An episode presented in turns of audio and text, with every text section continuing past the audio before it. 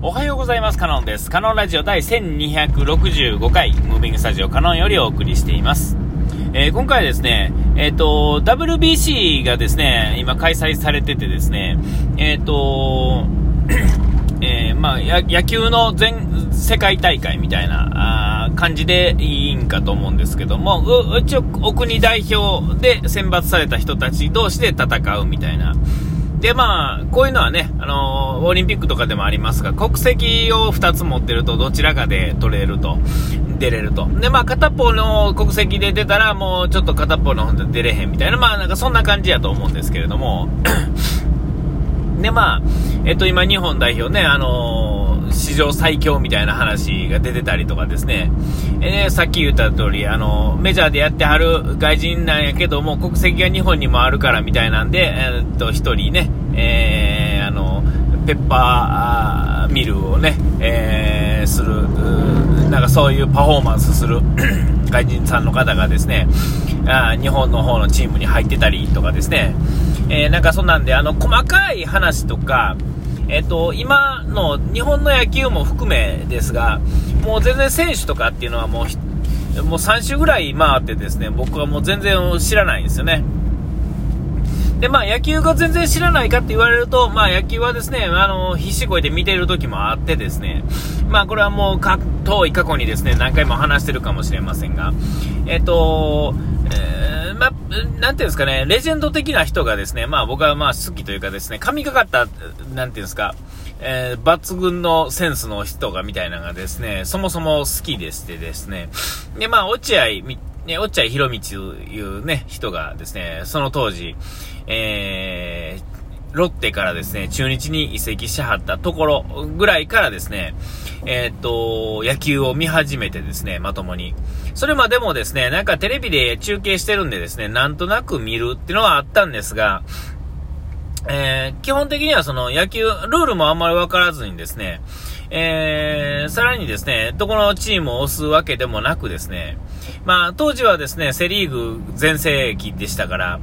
まあ、ほんで、テレビの中継やるって、まあ、関西やとですね、阪神か巨人しかないわけですよ。で、阪神か巨人の試合で、えっ、と、その対戦相手に 当てがわれたチームのことだけは、まあ、なんとなくわかるっていうんですかね。えー、えー、でも、まあ、それ以上のことはわからんと。ほんで、パリーグに関して言うとですね、あんまり、あの、関西にですね、えー、球団ね、その当時、南海、近鉄、阪急、え、そんだけあとなんや、西武は向こうでしょ？んで、あと、あと何やったっけ？忘れたな。あまあ、とにかくですね、関西ですね、大阪あたりにはですね、3球団あってですね、3球団と、まあ、セリーグの阪神も入れた、まあ、鉄道会社がですね、えー、いっぱい野球の球団を持ってたんで、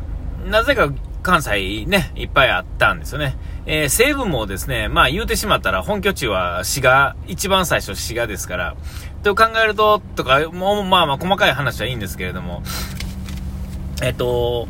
ね、まあそんなんでですね、えー、っと、野球はですね、見てたんですが、見に行くことはなかったんですよね。えー、よくあの子供の時にね、親父に連れて行かれるとかっていうのをよく聞きますが、僕のところは、えっ、ー、と、見に行くことはなかったんですよ。でも、まあ、親父は阪神ファンやったんですよ。ただ、えー、親父が昔働いてたお店ですね、えー、お店の名前もそうなんですが、えっ、ー、と、その巨人の人のですね、まあ、サインボールだとかですね、なんかそういうのがちょこちょこあったりとかして、え、巨人ともまあ、それなりにちょっとこう関係があるみたいな感じですが、基本的にはやっぱ阪神ファンみたいなところがあってですね、野球はまあ見るっていう感じやったんですよ。で、そこからですね、その落合からですね、えー、中日を応援するようになってですね、で、そこからまあ、ちゃんとしたルールを覚えるみたいなね。で、まあ、ちょうどその頃は、あの、ファミスタみたいなね、あの、ファミ、認定、あの、ナムコの、あの、野球ゲームがですね、まあ、えー、あの、最初のやつが出た、ぐらいの時やったんですよ。えー、えー、ね、まあ、一番最初のファミスタの一番最初のやつはですね、えー、まだ、あの、落合はロッテに、ロッテ扱いというかですね、ロッテというかですね、えっ、と、そうですね、えっ、ー、と、レイルウェイズっていう、ね、名前の、えー、チームがあってですね、そこに入ってましたね。えー、まあ、細かい話はいいんですが、ででそこからですね野球をやっててですね、まあ、その頃の人たちっていうのはあのそうですしその後ですね僕は10年間も見てないかな。まあでも10年ぐらいですよ。野球をですねまあなんやかんや見ててですね、えー、でもうそこからプツッと見なくなったんですよね。でそれから出てきた選手とかがもう今や監督からですね監督を辞めるぐらいの年齢になって2 30年ぐらいは軽くねえー、30年以上かな、見なくなってからね、それぐらい経つとは思うんですが、だから今のワールドベあの WBC に出てくるような選手っていうのは、基本的には知らない、誰も知らない。と言っていいですよね。あのいわゆるあのリーグでですねあのテレビを見ないんで、えー、まともにそのリーグでですね戦ってる状態の時を見たことがないっていうんですかね。えー、まあ、そんな感じで、えー、まだですね、あのイチローがどうのとかね、最初のね、ベースボール、ね、WBC の最初の頃はですね、まだあの僕が見した選手がですね、あの、なんとか投げてたり、打ってたりとかですね、えー、なんやった監督がですね、現役、当時の現役のみたいなね、えー、そんな感じやったわけですよ。え、なんやったらですね、もうほんまに細かいこと言うたらですね、さすがに長島は知らないですが、王がですね、現役でやってたのギリギリ僕見てたんですよね。ギリギリ知ってるんですよ。えー、王ぐらいからですよね。えー、僕がギリギリなんですよ。えー、長島はね、僕知らんと思うんですが、ちょっとわからないですね。ちょっとわからないですけども、記憶にはないです。ただ、王は見たことがあるんですよ。えまあ、それぐらい、それぐらい古いんですけども、とはいえですね、まあ、細かい話はいいか。で、えっ、と、そのは、長いな、前置きがね。で、まあ、選手を全然わからないまま見ててもですね、まあ、明らかにですね、えっ、ー、と、それこそ WBC の最初の方の時よりもですね、明らかにあの、選手のレベルがですね、メジャーな感じになっているっていうんですかね、もうどう見てもですね、えー、強い、体格だけでいくとですね、やっぱり外人さんの方があるように見えるんですが、もうどう見てもですね、走攻守揃わんとですね、野球っていうのはできないっていうのはもう今は、アメリカでもそうなわけですけれども、どう見ても日本のチームが強いんですよね。で、さらにですね、あの、大谷翔平みたいなですね、あの、怪物くんがいてですね、えー、で、それ以外にもね、あの、面々がですね、もう、この記録をですね、そのアナウンスで聞くたびにですね、わ、すごいなっていう人たちばっかりが出てるわけですよね。えー、いい面々がちゃんと出てくれてるっていうんですかね。本当はあの、そのリーグ直前ですから、えー、怪我のなんとかとか、調整をそもそもとかって考えるとですね、ちょっとできない、えー、ね、ちょっと断ったりする人もいる中ですね、あんなにいい選手ばっかりがですね、ぞろぞろとあんなとこに出てこられたらですね、それはまあ、全然勝てへんっていう話ですよ。ね。で、まあ、えー、順調にいったら、まあ、優勝しそうな感じですが、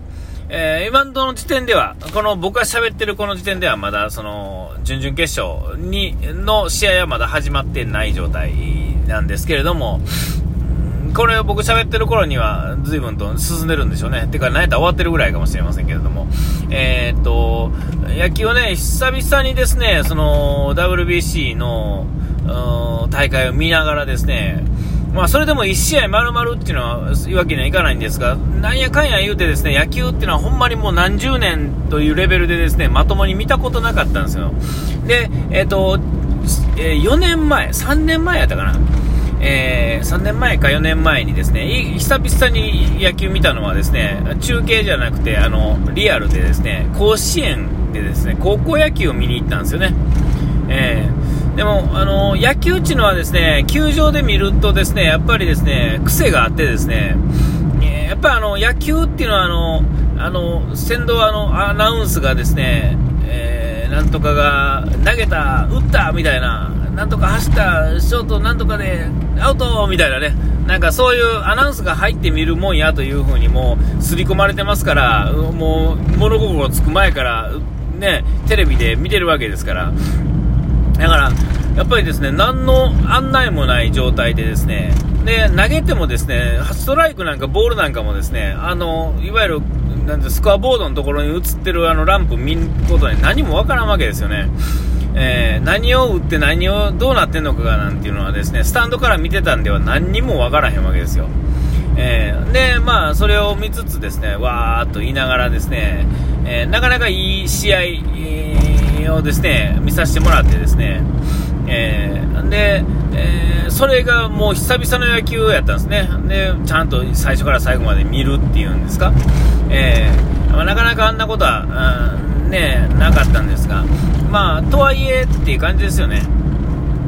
で、その野球を見ながらですね、あ、懐かしいなと思って、あのー、まあ、アナウンスとか、まあね、そもそもストライクボールの順番もね、あの、言い、言い変わってるっていうんですかね、3ボール、2ストライクみたいなね、昔は2ストライク、1ボール、なんとか振りかぶってみたいな、こうね、なんとなく、そんなアナウンスやったのが、それも変わってですね、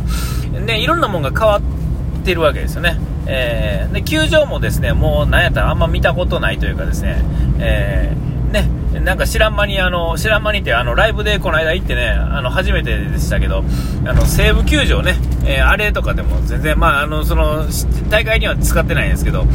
ね、あなんかもう、どこの球場もですね、まあ言うたら、ほら、全然もう違うわけですよ。なんやったら僕は後楽園ぐらいのね、イメージですね、東京ドームじゃなくて後楽園球場とかですね、